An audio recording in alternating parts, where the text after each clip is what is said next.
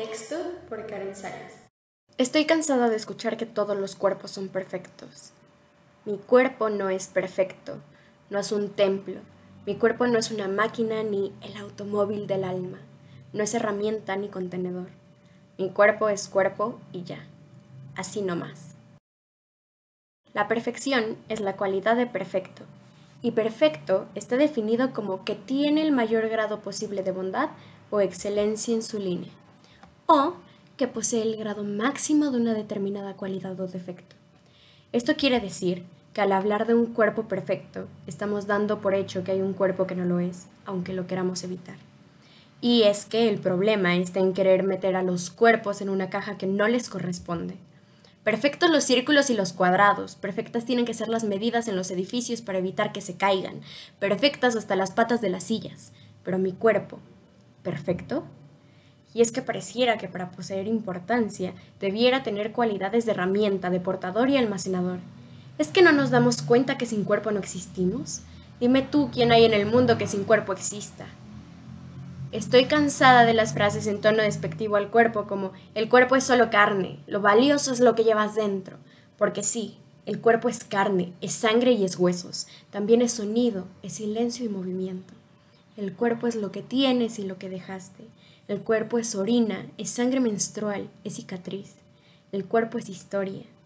Mi cuerpo no transporta, no es una máquina perfecta, no es una herramienta.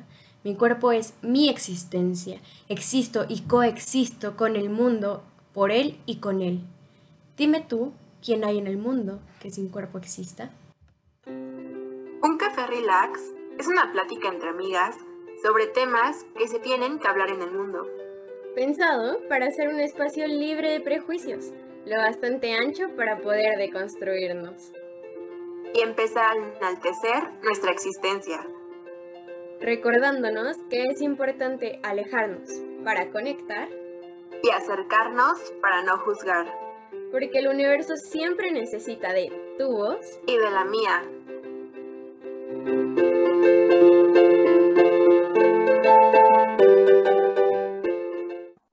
Buenos días, tardes o noches. Eh, ¿Cómo están? Esperemos estén muy bien. Nosotros estamos muy felices porque hoy sí tenemos invitada y nos llena de emoción quién es. A mí sobre todo porque la conozco, sé quién es, su historia, sus pensamientos y pues sí, va a ser un capítulo lleno de reflexión. Pero pues sí, es eso. Yo soy Monse. Y yo soy Karen y bueno, ya eh, Monse les dijo que, que vamos a tener invitada, también vamos a tener un tema muy interesante, pero antes de decirles el tema, quiero presentarles a nuestra invitada de hoy. Ella es Nat Escalante eh, y pues eh, es amiga de Monse, yo no la conocía antes, saludos, pero este, pues está acá con nosotras para platicarnos un poquito de pues la gordofobia, la cultura de la dieta, un poquito eh, pues sobre todos estos temas que nos atañen a todas, todos y todes y que nos afectan también. Entonces, bienvenida Nat. Muchísimas gracias por la invitación. Para mí es un honor estar acá con Monse Preciosa, que, ya llevamos años de conocernos, y a ti que recién te conozco, Karen, también una, un alma divina. Este, y sí, pues, como ya mencionas, Karen, son temas complicados, son temas de canasta básica eh, en nuestros tiempos. Y pues sí, es, va a ser un episodio lleno de experiencia, de reflexión, de, de introspección también, y creo que nos puede ayudar a todos. Mil gracias de verdad por tenerme aquí. Ay, gracias a ti por, por aceptar la invitación. Y nada más para complementar lo que dijo Karen, Nat es actual estudiante de nutrición en la Universidad Iberoamericana apasionada por la cocina y por el movimiento de inclusión y aceptación corporal.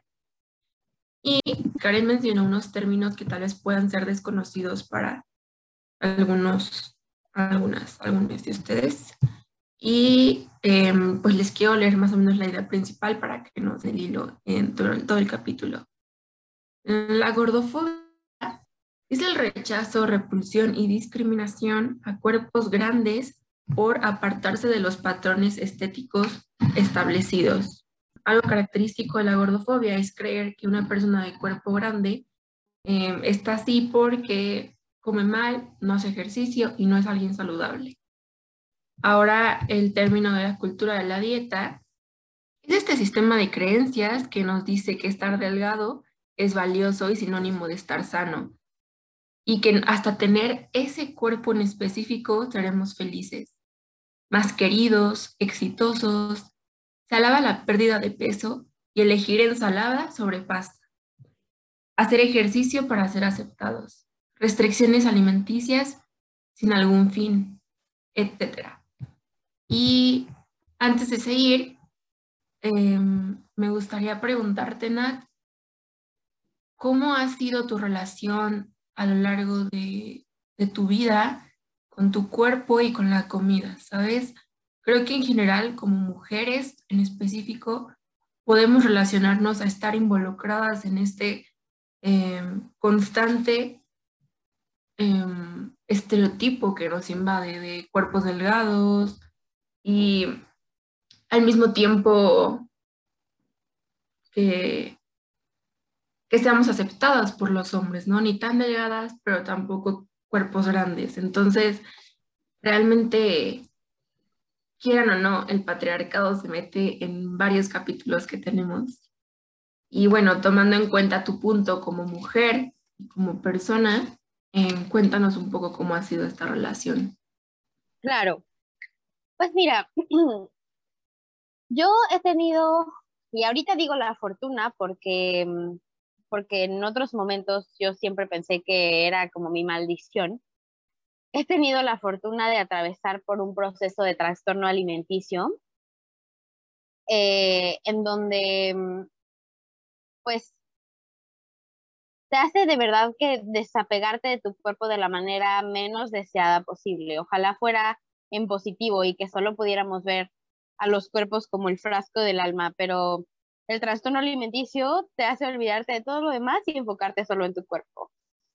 Pero a lo largo de los años, yo siempre, o sea, desde, desde que era pequeña, tuve una relación muy sana con los alimentos, no tenía ningún problema este, con comer absolutamente nada.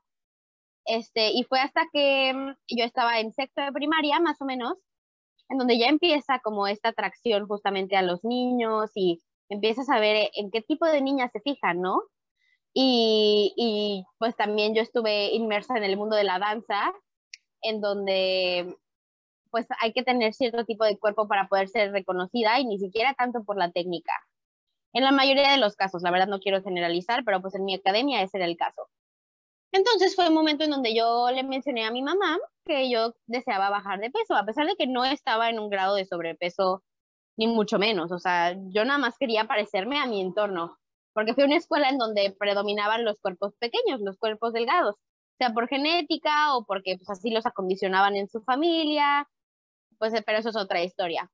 Entonces comencé a ir al, al nutriólogo, un nutriólogo bastante genérico, normal, pero no era como tan específica la dieta, era más bien una dieta dada para, ¿quieres bajar de peso? Aquí está una dieta con déficit calórico, o sea, con menos calorías de las que eh, tu cuerpo necesita para mantener su peso y así vas a bajar de peso, ¿no?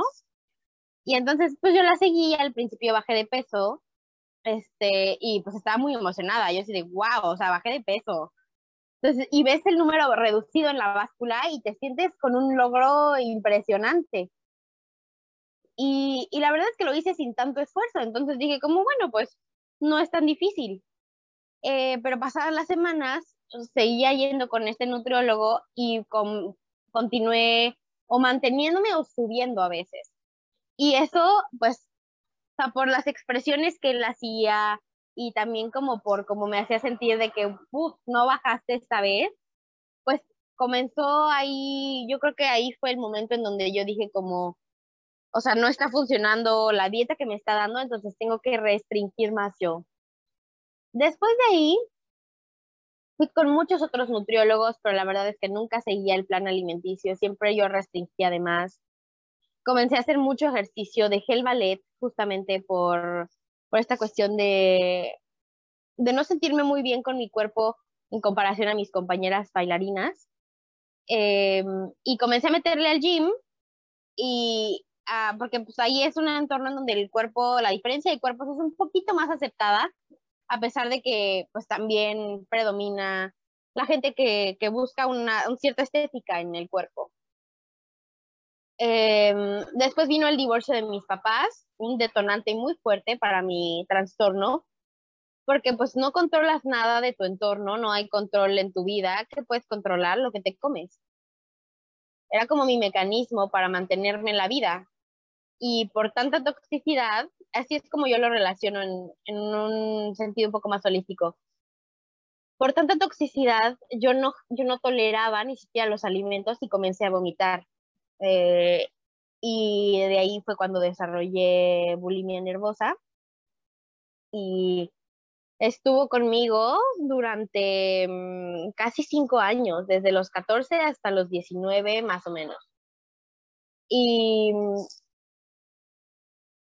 ha sido un camino, he tenido épocas en donde me he sentido muy bien y no he tenido episodios, pero hay momentos en donde pasa hasta tres veces al día, ¿no? Y, y eso es algo que yo creo que tenemos que normalizar mucho de la recuperación de un trastorno alimenticio, que nunca jamás va a ser lineal.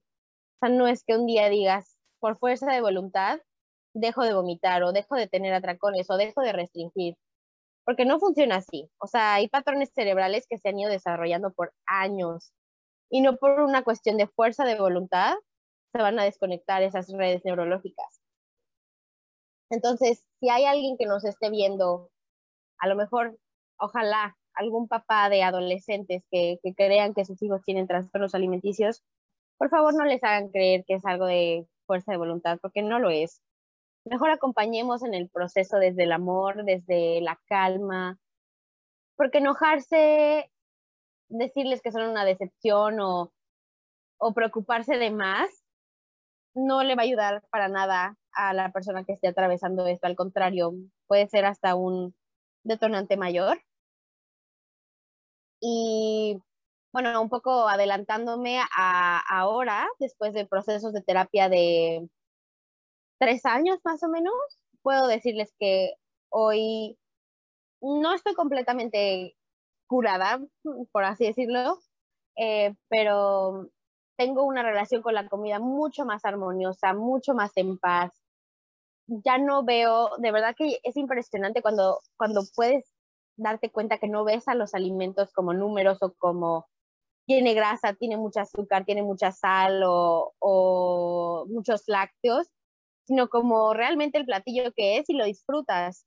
Y eso es una satisfacción enorme por lo que vale la pena atravesarlo todo, todo, todo, todo. Como las olas del mar, ahorita que estamos, yo estoy tantito en el mar, este, llega un momento en donde se asientan, se vuelve planito después de haber caído. Entonces, yo, si alguien que esté en recuperación nos está escuchando, la ola va a cesar, o sea, va a haber un momento en donde la marea va a calmarse. Entonces hay que ser pacientes nada más con nosotros mismos. Oye, Nat, y ahorita mencionaste muchísimas cosas. Primero que nada, pues te abrazo mucho porque siempre, siempre hace falta ese, ese apapacho, ese abrazo. Pero mencionaste muchísimas cosas que a mí se, se me hacen muy importantes. Eh, hace poquito estaba tomando un curso, no era de este tema, pero estaba tomando un curso en donde decían que, el, que lo importante no es la suma de los factores, sino la interacción entre ellos. Entonces, ahorita me encajó mucho con lo que estabas diciendo, porque pues no fue como que nada más dijiste un día, ay, ¿sabes qué? No quiero comer tal cosa, sino que fueron muchas cosas que se fueron acumulando y a partir de eso fue que desarrollaste el, el TCA, ¿no? Y también una de las cosas que me, que me toca mucho, porque pues también soy bailarina, ¿no? Entonces, claro, la, la, relación que se tiene dentro de la danza clásica en específico eh, con el cuerpo es muy complicada, es muy difícil. Eh, todo el tiempo estás pensando en es que necesito un cuerpo más pequeño, un cuerpo más pequeño, un cuerpo más pequeño y largo y fuerte. Entonces voy a ponerme a hacer mucho ejercicio, pero voy a bajarle a la comida. Entonces llega un momento en el que el desequilibrio es muchísimo. Y yo me acuerdo que cuando estaba en la carrera hubo una temporada en la que yo decidí así dejar de comer carne, eh, pues para esto, o sea, uno de mis planes es dejar de comer carne, pero ya con nutriólogo como acompañado para yo poder mantenerlo bien, ¿no? Que mi cuerpo no se quede como deficiente de, algo. Pero en ese momento yo lo hice nada más porque quería bajar de peso y no en realidad como por salud o por el medio ambiente, que son como los temas que ahorita me tienen, ¿no? Y recuerdo que yo no podía comer, o sea, yo le decía a mis amigos que si me veían como con papas o galletas o algo así, que me las quitaran, o sea, que de verdad no me dejaran que, me las comiera. Entonces fue una temporada muy difícil porque había muchas cosas que a mí se me antojaban, pero las veía como cosas que me iban a hacer engordar. Eh, y, y, al final pues no me las comía, me quedaba con el antojo y había días en los que yo terminaba comiendo muchísimo porque pues traía como ese antojo de, de, Acumulado, que no claro. había comido. Entonces, sí, creo que son como temas muy complicados y que nos atraviesan a muchas, muchas, muchas personas en el mundo. Y también lo que me, me tocó mucho fue la edad a la que comenzaste, porque son edades muy vulnerables.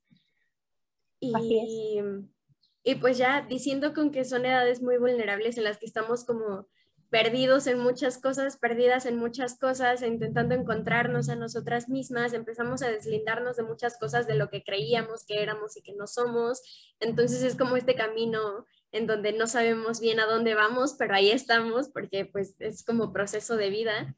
Eh, y, y con, con esta interacción de factores en donde te dicen como que los cuerpos grandes no están bien, que tienes que bajar de peso, se, convierte como en mi cuerpo nunca va a ser suficiente y nunca va a estar bien.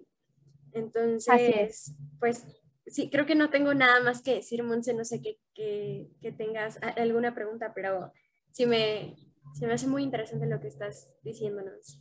Una de las cosas que me gusta de que nos cuentes tu historia de esta manera es que hay muchos mitos en torno a estos temas que estamos hablando y sobre todo los trastornos de la conducta alimentaria, ¿no? O sea, creo que todos como sociedad creemos que se ven de una manera en específico. Ejemplo, una persona muy delgada que se ve hasta los huesos, eso es un trastorno de la conducta alimentaria, ¿no? Y,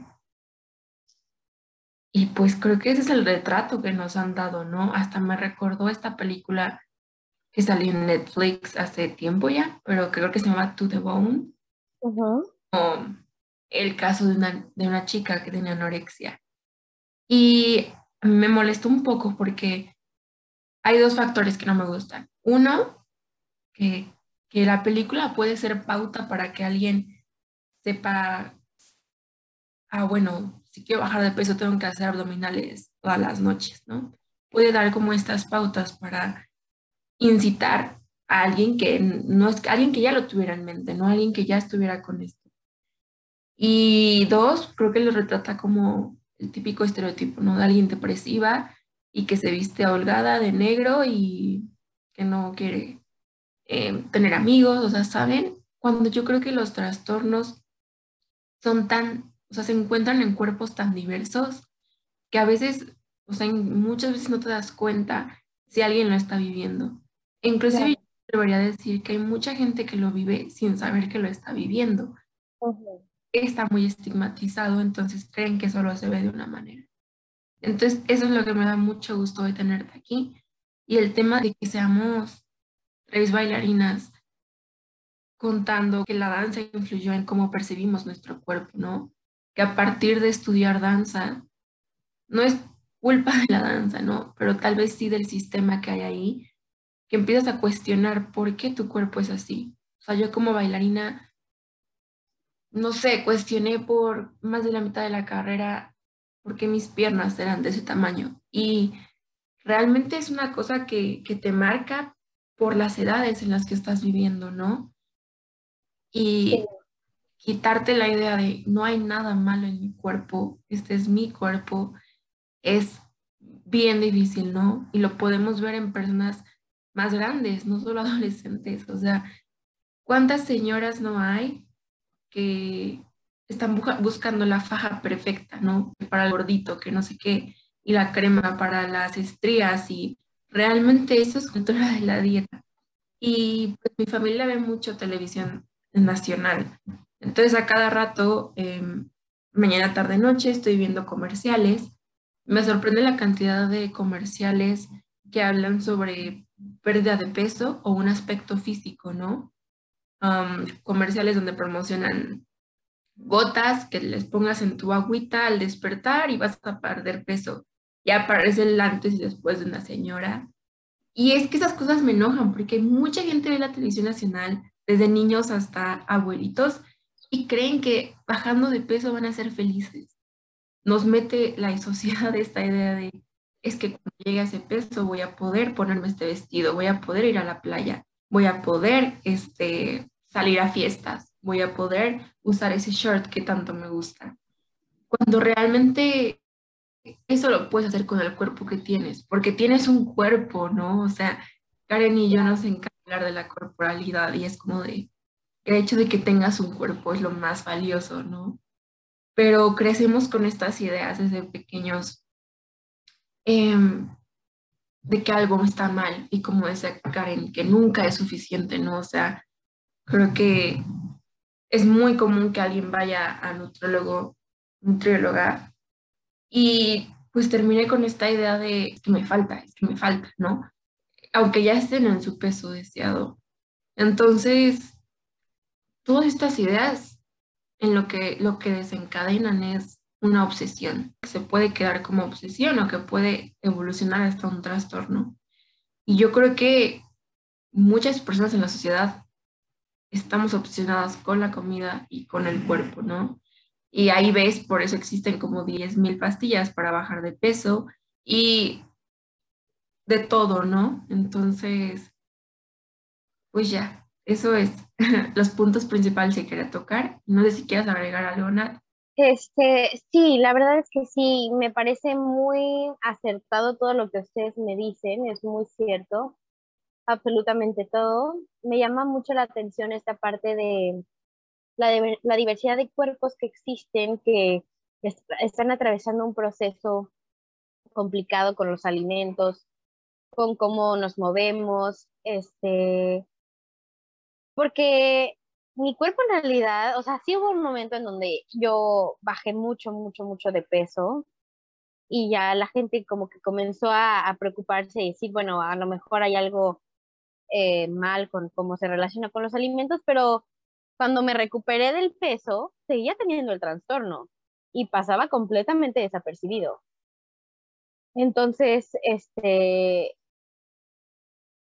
aquí es una invitación para revisar cómo nos estamos relacionando con, con nuestro ser, con nuestro, pues exactamente, con nuestra corporalidad en, todos sus, en todas sus facetas, en todos sus momentos. Eh, porque es muy fácil amar un cuerpo que es estéticamente aceptable o socialmente aceptable, pero ¿por qué no vamos a amar las partes que, que la gente nos ha, bueno, que la sociedad nos ha hecho creer que son completamente errores, o sea, que son culpa nuestra, que no debería de ser así, que está en nuestro poder completamente cambiarlo, en lugar de decir, bueno, este es el cuerpo que me está acompañando ahorita en este momento de mi viaje que se llama vida. ¿Y qué puedo hacer para honrarlo? ¿Qué puedo hacer para respetarlo, para cuidarlo, para, para sentirme en armonía con él y que no sea una constante batalla todo el tiempo porque es muy cansado. O sea, estar peleada con el cuerpo o peleado o peleada con el cuerpo agota, realmente desgasta y nos priva de vivir tantas cosas maravillosas que la vida nos ofrece. No lo perdemos porque nuestro cuerpo no está preparado listo como para verse bien en tal o cual situación. Entonces mi invitación es un poco a vivir la vida como soy ahorita, como estoy ahora,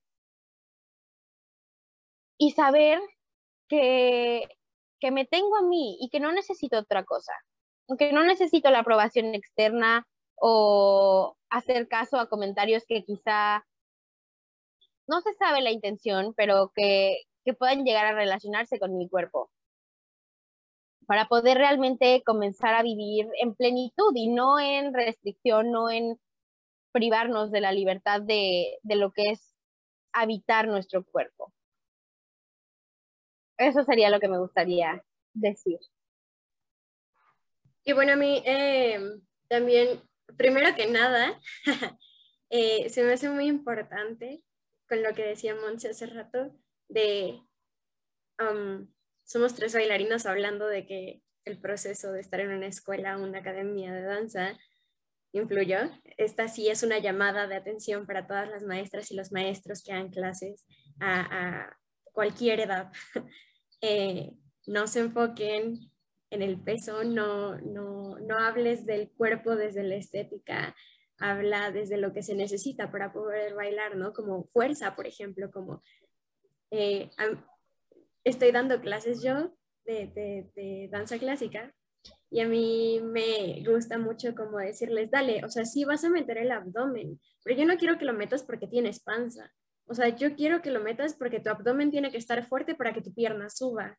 Entonces, es importante porque si a mí me hubieran dicho eso en lugar de decirme es que estás gorda, hubiera sido como una cosa muy, muy, muy distinta.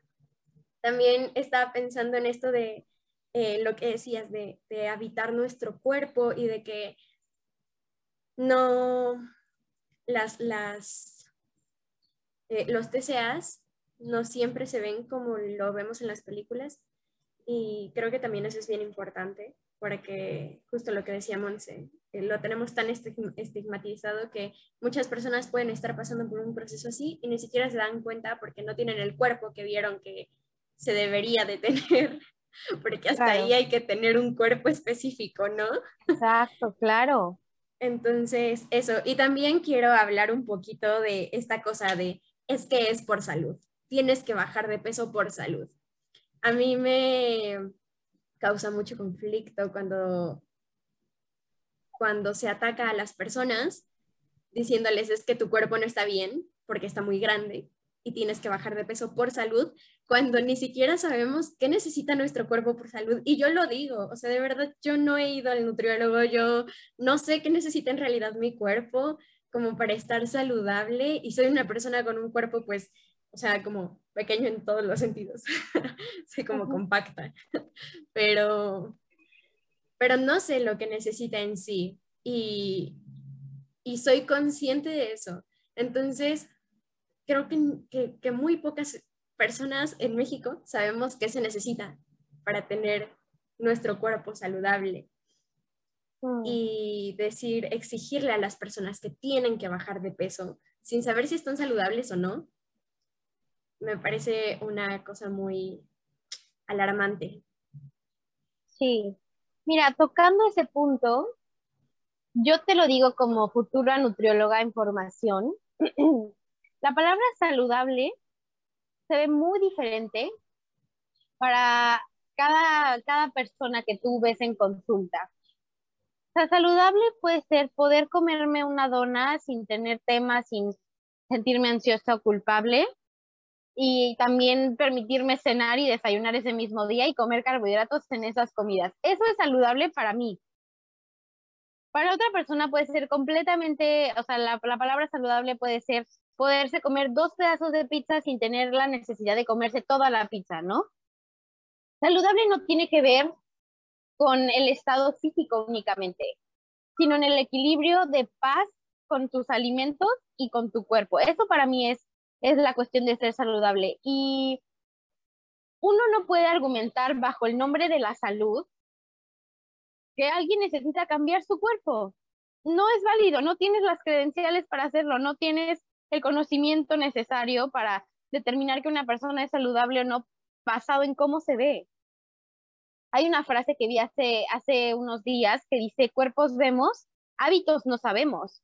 O sea, tampoco puedes eh, decir hay una persona delgada es completamente saludable, porque claro que no puede tener los triglicéridos por los cielos y el azúcar altísima y sigue, seguir siendo delgada. El problema es que nos han metido tanto esta idea de que el o sea, la imagen corporal determina tu nivel de salud. Entonces, las grandes compañías se han, se han agarrado de esta, de esta idea para generar inseguridades y con ellas lucrar y, poder pues, ser multimillonarios. Hoy la industria del fitness es una de las que más dinero saca junto con la farmacéutica para, para facilitar la pérdida de peso. Facilitar porque en realidad es mucho más, o sea, podrías lograrlo de manera mucho más orgánica y biológica sin necesidad de fármaco, pero cuando se requiere este o cuando se quiere tomar, estas eh, industrias salen a la luz y, y te, te lo venden como lo mejor de lo mejor, justamente como para que estés más saludable, entre comillas. Entonces, yo también invito a, gente que esté estudiando en el área de la salud, en el campo de la salud, que veamos más allá del peso, que veamos más allá de cómo se ve un cuerpo y que busquemos la salud de manera integral y no solamente eh, de manera visual y estética. Esa sería como un poco mi, mi invitación y llamada de atención también, porque muchos profesionales de la salud atribuyen todos los problemas que sus, que sus pacientes presentan a un exceso de peso y no es así. Justo siento que hasta los mismos mm, médicos hacen ver que hay algo mal en tu cuerpo, ¿no? O sea, entonces, en mi proceso durante la carrera de danza, fui a millones de nutrólogos, nutrólogas y hubo personas increíbles pero hubo otras tantas que, pues creo que contribuyeron a mi obsesión con la comida, ¿no? Y a esto me llega la idea de que muchos nutriólogos y personas em, creen que quitarte comida nada más porque sí, sobre todo carbohidratos y azúcares, es la mejor opción, ¿no?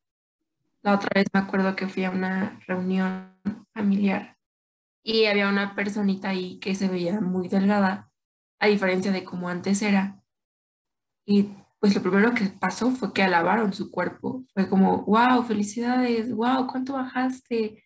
Y él sacó de su, de su teléfono la foto de el antes y el después, ¿no?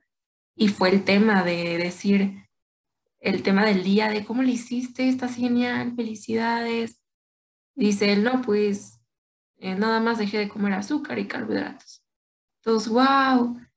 Y, se alabaron el hecho de que lograra de dejar de comerlo. Cuando yo, desde mi experiencia, no creo que siempre sea de alabar. O sea, menos que estés, ya saben, en este proceso vegetariana, vegana, pero fuera de ahí, si lo haces nada más porque un día crees que con eso vas a lograr bajar de peso, siento que te empiezas a encadenar tú solito, o sea, te vas poniendo cadenas. llega el punto de tu vida donde el hecho de comer o no un carbohidrato tan pequeño como puede ser una tortilla, ¿no? Me refiero en ración calórica, puede ser un ataque de ansiedad, ¿saben? Es muy grave esta situación y lo grave de alabar estos cuerpos, ¿no? Y en torno a esto, me gustaría hacerles una pregunta de, como mujeres y como bailarinas, ¿cuál ha sido el comentario a su cuerpo o a su vida, a su alimentación que más les ha pesado, ¿no? Con el que cargan, no todavía, pero sí cargaron por mucho tiempo. Pues a mí en realidad, este, sí hubo frases, incluso dentro de mi círculo familiar más cercano, eh, hay una que se queda conmigo, una de muchas, que es la pregunta típica de otro. ¿De verdad te vas a servir otro o vas a comer más? Ya es mucho, ¿no? O sea, ya, ya es suficiente. ¿Suficiente para quién? O sea, si quiero comer más, a lo mejor hay veces que uno puede sobrecomer porque es normal en situaciones sociales o incluso estando solos. Es completamente normal. Este, y yo decido comerme otro, pues es, es algo que yo tendré que lidiar con eso después, o sea, no, no otra persona. Yo siempre he sido de la idea que el respeto al plato ajeno es la paz, siempre. Entonces, para mí fue esta frase de otro. Yo ahorita me acuerdo de justo en la carrera, de mm, una ocasión que estábamos eh, bailando eh, Vals de las Flores para Cascanueces y yo era como de las solistas y nos habló la directora así que, oigan, vengan y nos acercamos y nos dijo como este, que si seguíamos así íbamos a herniar a nuestros, a nuestros partners y que teníamos que bajar de peso. Esa fue una. Y la otra, una ocasión en la que en un examen una maestra nos dijo como que las mujeres no cambiábamos de cuerpo, que era una mentira, que se nos ensanchaban las caderas y que eso era porque no nos alimentábamos bien, que porque comíamos de más y estábamos gordas y no por nuestro proceso de crecimiento. Ay Dios. Sí. Ahorita me da mucha risa, ¿no? Pero en el momento sí fue muy fuerte. Ya sé, aparte esa última que menciona Karen, pues bueno, muchos de mis amigos y amigas son de que conozco de años y todos vivimos ese momento y pues se convirtió después en risa y me acuerdo que con unas amigas hasta hicimos un meme y todo, pero ese día se vivía en lágrimas y se vivía en, no creo que para muchos haya dejado de sentir como, es que no sé cómo explicarlo, pero que pudo ser el detonante para decir, es que tengo que dejar de comer, tengo que hacer más ejercicio y, retomo estas opciones. En mi caso, eh, un poco contradictorio a, a lo de ustedes, concuerdo mucho con los comentarios sutiles como el que menciona Nat, ¿no? Que son súper normalizados en la sociedad y sobre todo en las familias, ¿no? Y los he vivido y creo que he vivido de todo, pero creo que el que me marcó de vida fue que cuando iba en primer año de la carrera, tenía 10 años, em, pues bajé de peso porque fui a nutrióloga. Y bajé, bajé de peso de manera sana, pero mi cuerpo, pues, por mi edad y por todo, pues obvio bajé, bajé rápido y pues luego luego alcancé el objetivo que tenía eh, con mi peso. Y me acuerdo que en mi examen final las maestras se encargaron de alabar mi cuerpo a niveles astrales. O sea, yo me acuerdo que yo estaba esperando que dijeran al menos que bailé bonito, que sonreí. Y en ningún momento salió el tema de, de cómo bailé. Solo dijeron, Monse, que ha bajado de peso, miren, no sé qué. Y creo que eso fue un detonante bien grande para que a lo largo de mi vida y a lo largo de mi carrera creyera que la única manera de ser vista y reconocida en la danza era bajando mucho de peso. Y no me di cuenta de esto hasta que tuve un proceso terapéutico con mi psicóloga en los últimos, no sé, último año. Y que recordé ese momento, ¿no? Y fue como, claro, como que muchas piezas hicieron clic porque era lo que yo buscaba todo el tiempo, el reconocimiento de maestros, coreógrafos, directores, a partir de mi pérdida de peso, ¿no? Independientemente de lo que me costara, ¿no? O sea, tenía que hacer tres veces más ejercicio, comer de menos, dejar ir de fiestas, o sea, y reitero, se va convirtiendo en una obsesión, ¿no? Entonces, igual invito a quien sea que nos esté escuchando que hay mucho más que decir sobre un cuerpo, ¿no? O sea, mm, creo que está súper normalizado el decir, felicitar cuando alguien baja de peso, el decir, este, ahora que fue la pandemia, había muchos memes y mucho, mucho este tema de eh, que todos íbamos a regresar con cuerpos súper grandes, a la nueva normalidad y, y pues es eso, o sea, yo invitaría a que dejáramos de poner tanto peso en el cuerpo como, como ente, de, ente estéticamente atractiva. El cuerpo hace 10.000 cosas por nosotros y solo nos enfocamos en una, que es en su peso, ¿no?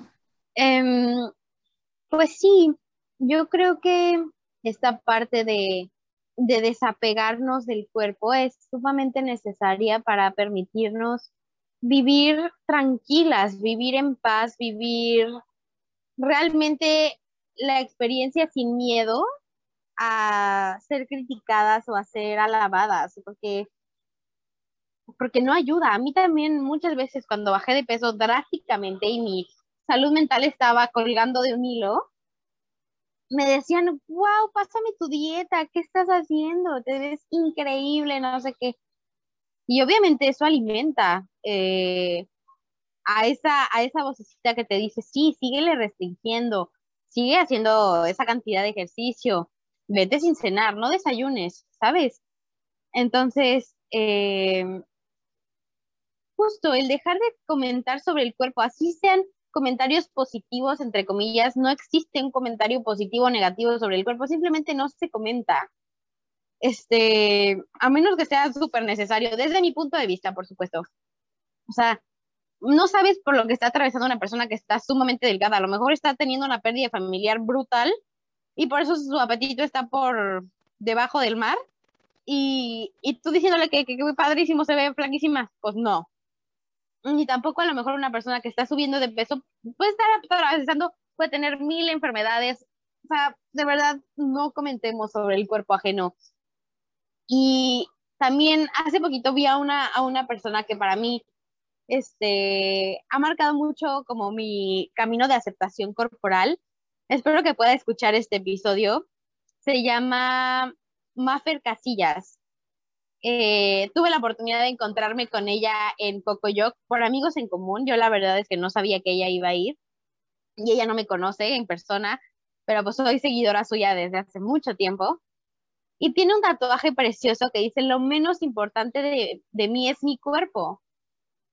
Y es tan cierto, o sea, tenemos tantas cualidades tan hermosas, eh, actitudes, maneras de pensar, personalidades, criterios, filosofías de vida, que el cuerpo sale sobrando. O sea, que tu cuerpo sea grande o pequeño no te hace ni más valiosa, ni menos interesante, ni, ni algún otro atributo que no puedas conseguir con, con ser tú en esencia.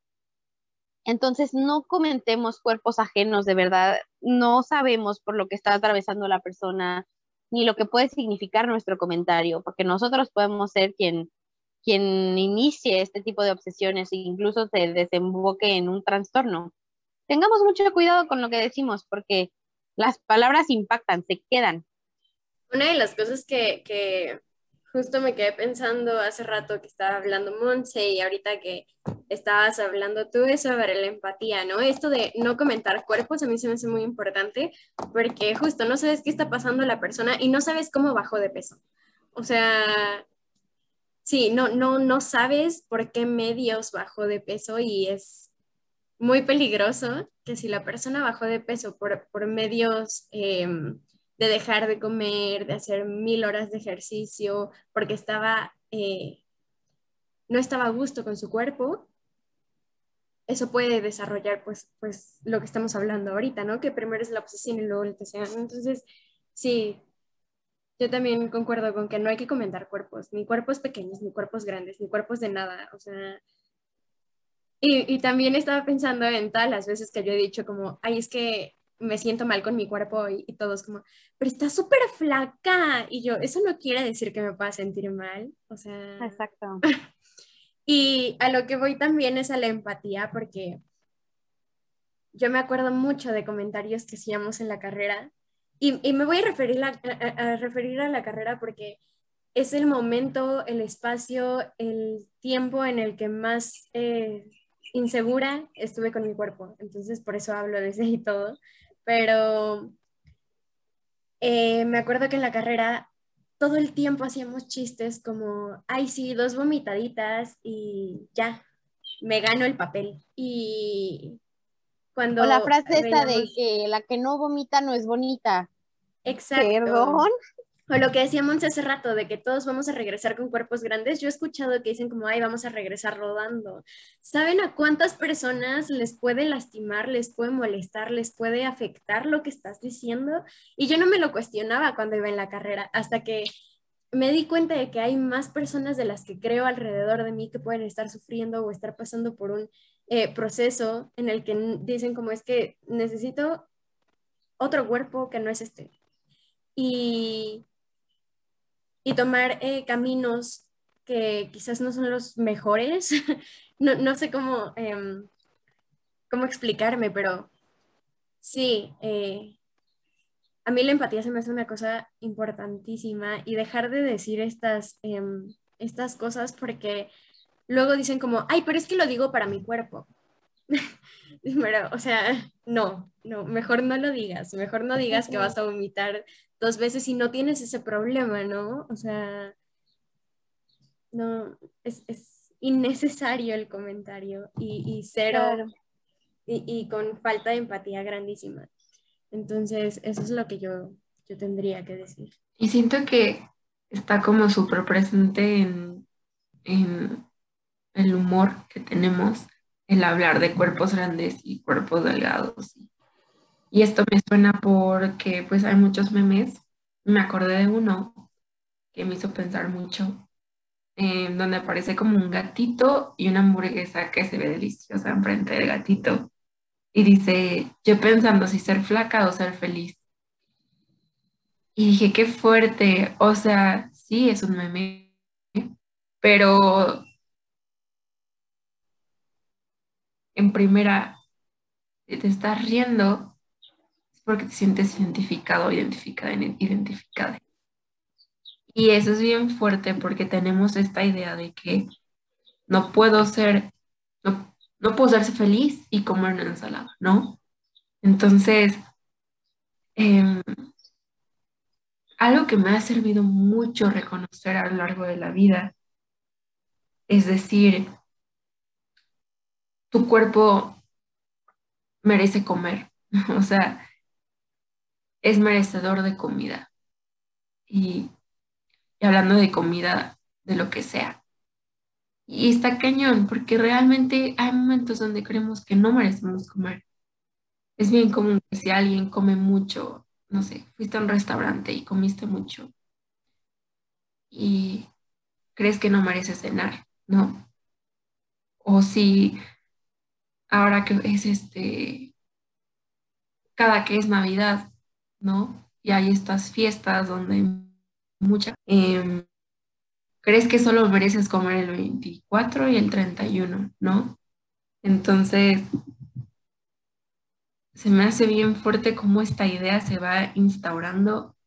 Yo la he visto no solo en personas con trastorno, al contrario, ¿no? O sea, es algo que está en mi familia, en, la calle, ¿no? O sea, en todos lados.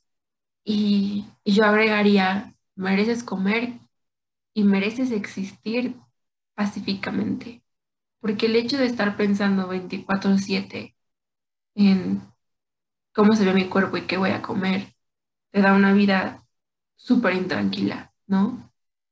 Y yo encontré una calma bien, bien, bien grande en el momento en el que quité toda mi energía de estos dos pensamientos, de cómo se ve mi cuerpo y cómo debería comer, ¿no? O sea, Creo que me gusta muchísimo cuando me doy cuenta que no estoy contando calorías y estoy contando los Zooms a los que me tengo que meter, ¿saben? Y estoy metida que sin proyectos y me gusta tener poner mi energía en otra cosa que no sea pensar en, en qué voy a comer hoy, ¿no?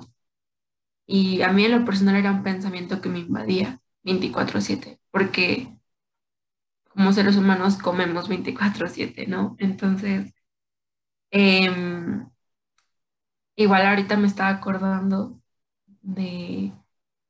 Es que realmente siento que tengo mil ejemplos esto, de la dieta y gordofobia, pero que igual la otra vez estaba viendo la tele y estaban pasando como una señora que bajó mucho de peso, una famosa artista, cuál era la dieta que seguía, ¿no? Y así, no, pues yo te recomiendo esto, pero si crees que comiste mucho, pues nada más una gelatina, ¿no? y estaba dando como estos consejos y, y yo realmente sí me, o sea, me enojo, o sea, realmente no, no, este, no sé qué otro sentimiento decir, pero sí sé que, que estoy enojada porque siento que esto va a persistir en la sociedad, ¿no? y va a seguir existiendo en las infancias, ¿no? Infancias que van a creer pensando que sus cuerpos tienen que ser agradables para los demás, ¿no? Y sobre todo para los hombres o los niños. Entonces, pues de ahí va mi comentario. Y pues no sé qué te gustaría agregar, Nat, en torno a que recomiendas a alguien no, no, no que esté viviendo solo un TCA, sino a cualquier persona de vida. Em, tu recomendación como nutrióloga en formación y, y como persona, ¿no? O sea, recomendación de cómo relacionarte con tu cuerpo y con la comida de manera sana. Sí, gracias, mi amor. Eh, mira, los, los alimentos desde mi punto de vista, tienen que ser celebrados. El poder eh, disfrutar de un alimento y que tu cuerpo lo procese sin ningún problema es un regalo verdaderamente. Hay gente que, que no tiene ese privilegio porque en realidad es un privilegio.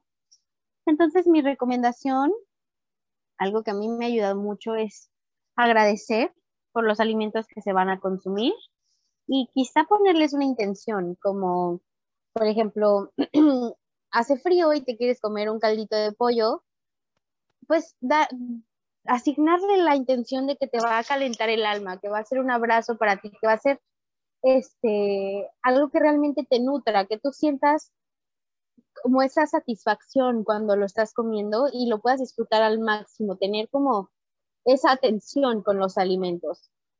Y realmente poder enfocarte en, en los olores, texturas, sabores, hace que la experiencia de comer se eleve muchísimo y te da muchísima sensación de paz. Y poder comer alimentos que tú sientas que te hacen sentir bien antes, durante y después es súper importante, sin, sin miedo a, a, lo que te han hecho creer sobre esos alimentos, porque, por ejemplo, a mí el pastel de chocolate me fascina y me hace sentir bien antes, durante y después que me lo como pero la gente pues me ha hecho creer que el pastel de chocolate es súper engordante y tiene grasa y tiene azúcar y lo que tú quieras. Entonces, dejando eso al lado, pudiendo como discernir entre esos dos pensamientos, entre el propio y en el impuesto, te dediques como a alimentar no solo tu cuerpo, sino también tu alma. Entonces, esa sería mi recomendación Sé que a lo mejor no es muy técnica, muy teórica, científica, nutrióloga, pero es la que a mí me ha funcionado más. El poder ver a los alimentos como más allá de sus propiedades o de su densidad calórica. Que sea un recuerdo, que sea una experiencia con tu familia sola, eh, que te recuerde cosas. O sea, dale un, un peso un poco más elevado a los alimentos, si te sirve y si no, también poderle quitar ese peso a los alimentos y decir, esto solamente es una zanahoria o esto nada más es un nugget, o sea, no, no hay más. Entonces, yo creo que conociéndote a ti mismo o misma y misma, vas a poder este, saber qué te sirve más para hacia ti y hacia tus alimentos. Ese sería un poco mi consejo. Por mi parte, em, creo que invitaría a, creo que lo hago en todos los capítulos, pero a cuestionar, ¿no? A cuestionar lo que nos han hecho de creer que cuál es la comida buena y cuál es la comida mala, ¿no? Y no, pues no hay, no hay que darle ese valor moral, o sea, simplemente es comida. Cuestionar lo que creemos de los cuerpos, lo que nos han hecho creer de los cuerpos, creo que es primordial y creo que todos tenemos un poquito de, de dónde sanar nuestra relación con, con el cuerpo, ¿no? Em, creo que a mí lo que me ha servido antes de abrazar la comida como lo ha hecho Nat, es abrazar mi cuerpo. No por abrazar me refiero por amar todo de él, sino por decir, es que yo sé que así se ve mi cuerpo, yo sé que mi cuerpo tiene dos lunares aquí, yo sé que mi cuerpo me funciona para bailar todos los días de mi existencia, al menos por ahora, ¿no? Yo sé que mi cuerpo me funciona, por ejemplo, yo amo el mar, ¿no? Entonces la sensación del mar en los pies, de la arena, que te choque la ola, para eso me sirve el cuerpo, me sirve para abrazar a quienes más amo, me sirve para sentir a mi perrita y abrazarla, su textura, empezar a reconocer que mi cuerpo no solo es índice de masa corporal y todas estas medidas, ¿no? Entonces, igual ahora esa es la recomendación que le doy a sus cuerpos. La recomendación a partir de la comida, creo que mi relación no, no, pues creo que nunca terminan de sanar estas relaciones, ¿no? Siempre hay unas cositas que recalar y que sanar. Pero a mí me gusta mucho cómo ven la comida. Yo no la había visto así. Yo realmente lo veía desde el punto, como dicen, es comida y ya, come, y ya, ¿no? Pero me gusta cuando doto a la comida de algo más espiritual.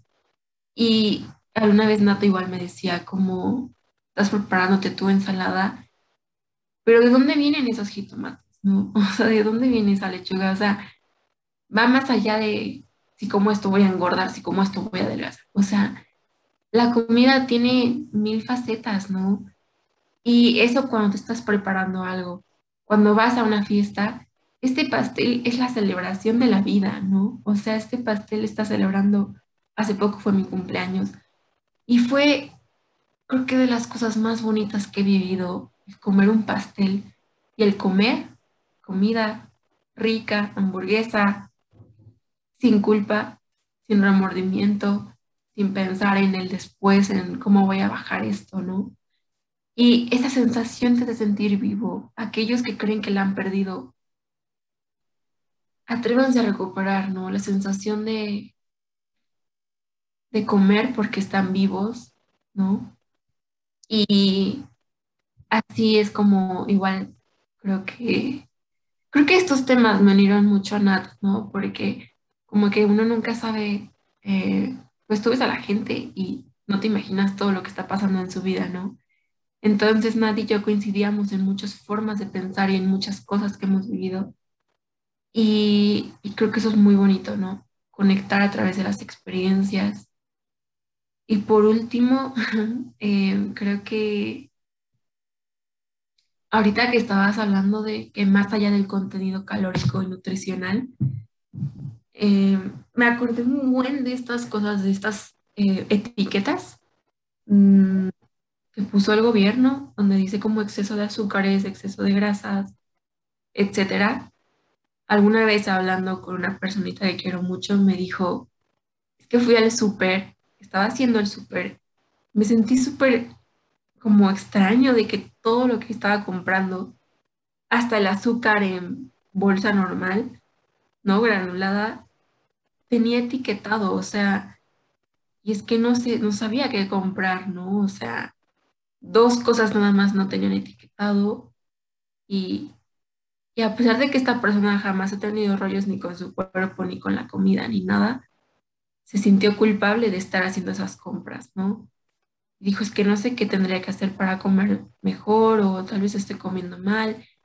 Entonces igual yo tengo como un shock, un shock bien grande con esto del etiquetado, pero creo que em, siempre vamos a escuchar que en la sociedad se hable de qué comer, qué no comer, qué, cómo se debe ver tu cuerpo, cómo no se debe ver. Es un tema que va a existir en tu familia, en tus amigos, en la sociedad. Pero creo que yo aprendí a coexistir con ello, cuestionándolo, intentando que más, o sea, creo que en cuanto yo abrazo mi cuerpo y la comida, lo transmito a la gente, ¿no?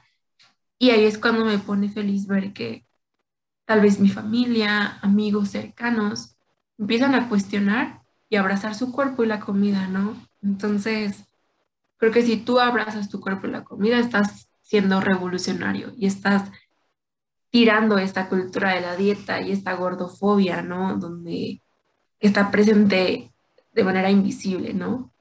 un último comentario sobre la gordofobia. Em, hace poco fui a comprar ropa. Em, y pues ubican que los maniquís son extremadamente delgados, ¿no? O sea, y, y, aparte huecos, ¿no? O sea, yo diría como que no son nada, pero les dan mucho valor. Y entonces, pues estas, las marcas empiezan a ser como incluyentes y ponen figuras de gente en su mercadotecnia, ponen personas de cuerpo grande y se dicen incluyentes. Pero cuando llegas a la tienda, la talla grande parece talla chica, ¿saben? O sea, y entras al probador y dices, ay, es que no me veo como el maniquí, se me sale el gordito, se me ven las estrías, me ve panza. Entonces, igual darte cuenta que lo que está alrededor es, es, una ilusión, ¿no? Realmente solo tú sabes cómo es tu cuerpo y cómo te está funcionando. Entonces, pues eso sería mi, mi recomendación. Y ya, te toca, Karim. Ahorita que dijiste eso de se me ve la panza, hace poquito, bueno, me pasaba antes, ¿no? En donde aparecía como los memes estos de que dicen como, eh, ay, es que se te ven los pezones. Y la chava así de que, pues es que tengo, por eso. Este, hace poquito vi un TikTok que decía, em, eh, una, una, mujer se había puesto como una, eh, como un crop top. Y llega otra persona y le dice, ¿de verdad te vas a poner eso? Sí, porque mm, es que se te ve la panza y la chava así de que pues es que tengo panza y entonces, no sé, si lo pensamos desde ahí, en realidad todos tenemos todo, ¿saben? O sea, es como decir, es que se te ve el dedo chiquito del pie. O sea, pues sí. Entonces, nada, me acordé ahorita que dijiste cómo se me ve la panza. Em, recomendaciones que tenga que dar. Es que yo creo que lo más importante siempre es como dejar de juzgar, porque luego no nos, no, no somos conscientes de lo mucho que puede afectar, sea positivamente o negativamente, que puede afectar nuestro comentario a la otra persona. Y y luego no nos hacemos responsables de lo que decimos. Entonces, sí, una de las cosas que yo tendría que decir es como deja de juzgar. Y sorpresivamente, cuando yo empecé a dejar de juzgarme a mí misma, empecé a dejar de juzgar los cuerpos externos, los cuerpos ajenos. Entonces, sí, eh, eso. Y también tendría que decir que si alguna persona alrededor tuyo está pasando por un momento difícil con su cuerpo, porque aparte muchas veces se dice, ¿no? Muchas veces es como, ay, es que me veo bien gorda, ay, es que no sé qué, ay, es que no me gusta cómo me veo, ay, es que no me, voy a dejar de poner este pantalón porque si me sale el gordito. Entonces ya te está dando señales de que no se siente bien con, con cómo está su cuerpo en ese momento. Lo peor que puedes hacer es decir como, ay, sí, ¿eh? Como que eso no te queda, porque no estás ayudando en nada. Y es eso, lo que decía Nata desde el principio, como si, si estás viendo que alguien está pasando por un momento así, pues acompañar con amor es lo más importante. Realmente creo que son de mis personas para escuchar y para contemplar en la vida. Em, merecemos existir tal cual somos y Karen y Nat son un ejemplo de ello. Entonces, gracias por todo Em, sería todo por hoy. No sé si Nat nos quieras decir sobre tu cuenta de Insta y sobre algo que quieras agregar sobre ti, sobre Nat, más allá de tu cuerpo. Pues celebro de verdad poder tener este tipo de círculos, este tipo de encuentros en donde podemos hablar de estos y muchos otros temas súper importantes. Eh, para mí ha sido un honor estar aquí, de verdad, se los agradezco de corazón. Y mm, yo con, con este mismo movimiento de promover el comer divertido, variado, rico, fácil, eh, tengo una cuenta dedicada a, recetas de alimentos que a mí me gustan mucho, que me hacen sentir muy bien, em, que se llama Nashi Cooks With You. Es Nashi como suena de que N-A-S-H-I, C-O-Q-S, W-I-T-H-U, un poquito largo. Pero ahí, ahí me pueden encontrar. Igual también está mi, mi Instagram personal, que es nat-escalante F.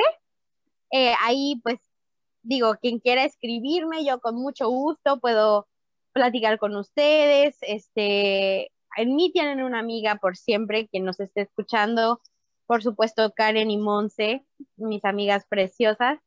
Este, y pues hay que ser felices porque la vida es un ratito. Entonces, disfrutar al máximo para mí ahorita es prioridad. Espero que también para todos los que nos escuchan. Y, y hay, que, hay que vivir. Simplemente creo que ese sería mi consejo, vivir al máximo. Muchísimas gracias, Nat. De verdad ha sido, eh, bueno, te acabo de conocer y yo ya estoy como, wow, te amo. yo también, yo también este, muchísimo. Es un honor tenerte por acá con nosotras, de verdad. Muchísimas gracias por aceptar la invitación, por estar tan abierta a platicarnos sobre ti, sobre tu historia, por em, compartir. Es que yo he aprendido un chorro de ti en estos 40 minutos, de verdad muchísimo. Y, salieron como 40 quotes bonitas. Entonces, yo te agradezco muchísimo por estar acá. Eh, espero que volvamos a tenerte por aquí en algún momento o, o así. Y pues sería todo. Muchísimas gracias a todas, todos y todes por escucharnos hasta aquí. Eh, síganos en Instagram y sigan a Nat en Instagram y nos escuchamos el siguiente capítulo.